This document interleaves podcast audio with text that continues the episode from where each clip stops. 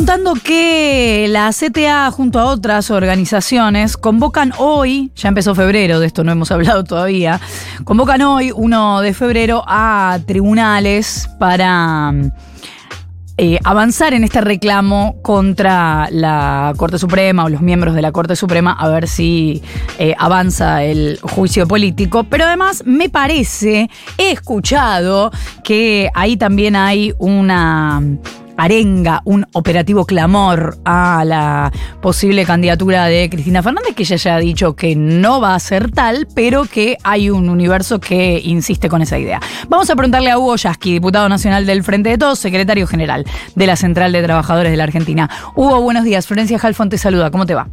¿Qué tal, Florencia? Buen día, muy bien. Bueno, empecemos por eh, esto que, que me preguntaba. ¿Hay un operativo clamor, no sé si en el evento de hoy, pero en general, de un sector del Frente de Todos para que la vicepresidenta sea candidata? Hay una realidad y es que todos aquellos que planteábamos la necesidad de que Cristina asumiera la, decisión de ser candidata a presidente y que nos convocamos en el acto del Estadio Único y antes del 17 de octubre, seguimos pensando y planteando lo mismo. Esto es así. ¿Pero qué les hace pensar que ella puede cambiar de opinión? No, eh, eh, desde la propia Cristina nada. Desde, la convicción nuestra sí. Okay. Nosotros necesitamos recomponer una relación de fuerza dentro del frente de todo en la que es clave el papel de Cristina.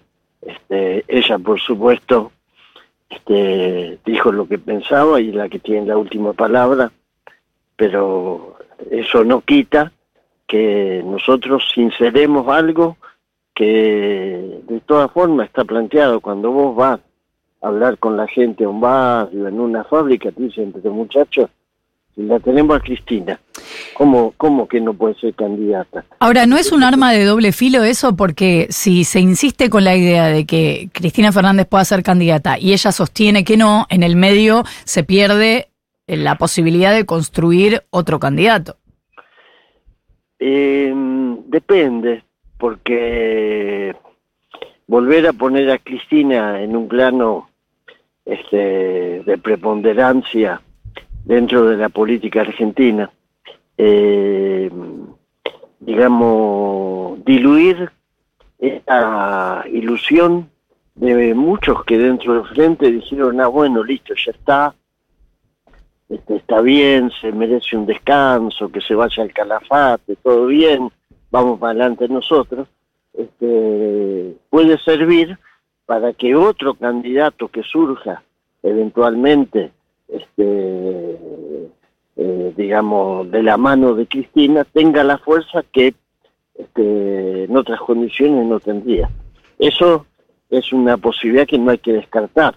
Puede ser que en un momento este, la decisión de Cristina sea, bueno, este, me ubico como pieza fundamental del armado del frente de todos, esta o este es mi candidato, y bueno, eso le va a dar otro sentido a la candidatura que pueda surgir, otra fuerza y, otra mística militante.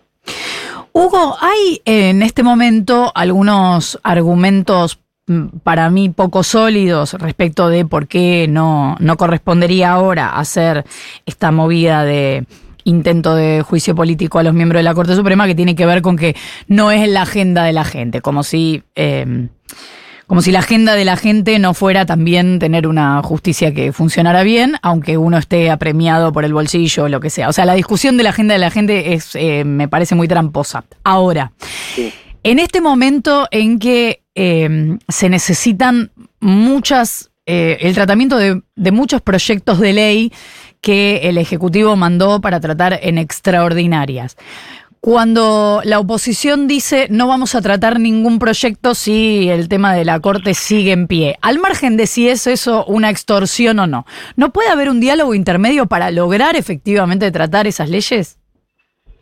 Se está intentando permanentemente. Yo creo que Germán Martínez ya debe tener, este, eh, digamos, callos en el cerebro de intentar los caminos y el diálogo es un tipo que no, no concibe otra forma de hacer la política que no sea dialogando y me consta este, muchas veces yo le he dicho, mirá, la verdad, envidio tu paciencia y apuesta una y otra vez, este, desplante tras desplante de la oposición. Porque ¿cuál es el problema de la oposición? No es que sean todos burcas, no es que todos este, tengan la misma vocación para desestabilizar políticamente este, al gobierno, porque esto es lo que se plantean los más duros del, del, grupo de, la oposición. Eh, generar junto con corridas cambiarias, operativos de Clarín, este, una sensación de que bueno, esto es un quilombo, no salimos más. Este, ese es el objetivo que, quieren lograr. Eh, por eso creo que lo del juicio político aplana eso. Se pusieron a discutir otras cosas, pues si el juicio político fuese como hacerle cosquilla a la piedra movediza de Tandil, este, no se hubiesen mosqueado, no hubiese habido 500 grandes empresarios eh, saliendo a manifestarse en contra, ni hubiese habido eh, la Cámara Argentino-Estadounidense de Comercio diciendo lo mismo, ni los operadores económicos tratando de hacer barro económico, no hubiese pasado nada. Pero decías, no son todos burcas. ¿El problema de la oposición? Pero el problema cuál es, que los que no son gurkas, hoy en la disputa interna que existe para definir sus propios candidatos y quién hegemoniza hmm. esto en un año electoral, es decir, quién hegemoniza el espacio opositor, en esa disputa los que no son gurkas este, van siendo arrinconados por los gurkas y van eh, de alguna manera compactándose, haciendo un cardumen que lamentablemente lo conducen los más duros. Este es el problema que tenemos. Vos mm. fijate, el tema de las universidades lo habíamos acordado con mm. un sector de ellos. A último momento no se pudo sesionar.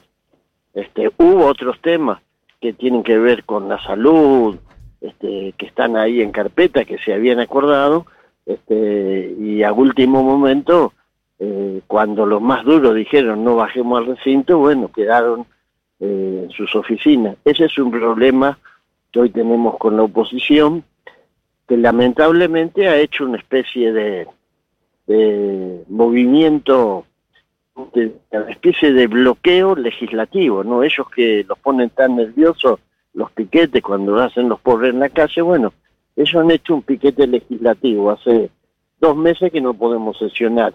Y esto, ojo, antes de lo del juicio a la Corte. ¿eh? Recuerden que hubo dos sesiones, una terminó en un escándalo, en la otra se retiraron, no pudimos votar. Eh, Hugo, ayer en una nota que se publicó en La Tecla, el Cuervo Larroque dijo que el presidente de la Nación había minimizado el atentado a Cristina Fernández. ¿Compartís esa mirada? y yo creo que que no hubo, eh, eh, digamos, una respuesta eh, que fue la que surgió después, cuando sale a frote toda esa, digamos, la materia fecal del fondo del pozo negro que sale a flote con el episodio del agua escondido. Ahí hay una reacción. No tener una reacción en ese momento ya hubiese sido, bueno, acá puede pasar cualquier cosa, estamos, nos pasen por arriba. O sea, no hubo reacción del presidente en ese momento. No, sí, sí, yo creo que, que se tendría que haber ido a fondo con para ver el momento de decir, bueno, miren, hasta acá, hasta acá llegamos, más de acá, listo. ¿Quiénes son los que están atrás de esto? Vamos a investigar, si no investiga la justicia, vamos a investigar nosotros con una comisión del Congreso pero esto no puede quedar en la penumbra. No podemos estar meses sin saber cuando es secreto a grito y atrás de esto que aparecían como loquitos sueltos había sectores del poder económico vinculados a la oposición y algunos este, carnalmente vinculados a la oposición financiando. Entonces, frente a eso es verdad que hay como una especie de desacople entre la realidad eh, grave institucionalmente, este, precedente en la Argentina del intento de asesinar a quien es vicepresidenta en ejercicio en la nación y la reacción que se mostró, este, que bueno, consistió en esa mala idea de convocar a un nacional. Eh, o sea, eh, el presidente demoró su reacción y la reacción del feriado fue una mala idea. Lo, para mí lo del feriado este, fue una mala idea. Sirvió para que la oposición con sorna dijera que estamos festejando. Eh, yo creo que lo que correspondía era que la movilización popular se gestara como se estaba gestando. En el momento que se, se decretó el feriado estábamos discutiendo un paro, movilización, plan de acción, este, pero bueno, ahora no tiene sentido. Eh, yo tampoco comparto la idea de estar ¿viste, llorando sobre la leche derramada. porque todos nos tenemos que hacer cargo de que no estuvimos a la altura de las circunstancias en ese momento. Hugo, son muy pocos los casos en los que el año pasado, digo, quizás son bastantes casos en cantidad de números, pero no en cantidad de trabajadores, los casos en los que se le pudo empatar o superar una inflación galopante que tuvimos en la negociación paritaria. ¿Cómo se hace de cara a este año? Y yo creo que, y voy a volver a insistir, con buscar caminos alternativos a la vigencia de las paritarias, que no quiere decir, por favor, lo subrayo para que después este, algún vivo no quiera agarrarse de eso, no quiere decir ni que no haya paritarias, ni que las paritarias entren en un impasse. Paritaria más suma fija, decís. Paritaria más suma fija, claro. ¿Suma fija por decreto? Claro, buscar un camino alternativo, porque si no estamos en un mecanismo que los formadores de precios, que son grupos concentrados, poderosos, la mayoría de ellos extranjeros encima, que han decidido que el gobierno del Frente de Todos tiene que tener fecha de vencimiento, que las elecciones no las puede ganar ninguna propuesta que no sea la que esté dispuesta a, asumir el mandato económico y, el mandamiento que ellos tienen, que es este, pasar por arriba de lo que todavía queda en pie en Argentina, del Estado, de las organizaciones populares, del sindicalismo, ese es el mandato. Vos vas al lago escondido y vas a encontrar, el primer mandamiento es ese, liquidar al movimiento popular de la Argentina. Le léase peronismo, léase organizaciones sociales. Entonces, si esos tipos son los que tienen el mecanismo aceitado, que cada vez que hay paritaria te corren con una remarcación feroz de precio, bueno, busquemos caminos alternativos, porque si hacemos lo mismo, se va a repetir la misma situación y no vamos a mejorar la, el, el, cuadro social que hoy tenemos, que, que es muy grave. Entonces creo que el gobierno tiene que apelar a una salida que sea más audaz, más creativa, eh, y no dejarse llevar por la idea de que, bueno, en algún momento las cosas se van a recomponer solas, no se recomponen solas.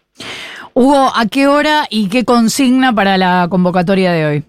Y es por una justicia que sea independiente, por la remoción de los jueces, en apoyo al juicio político y básicamente planteando, ¿es la mafia o es la democracia en la Argentina?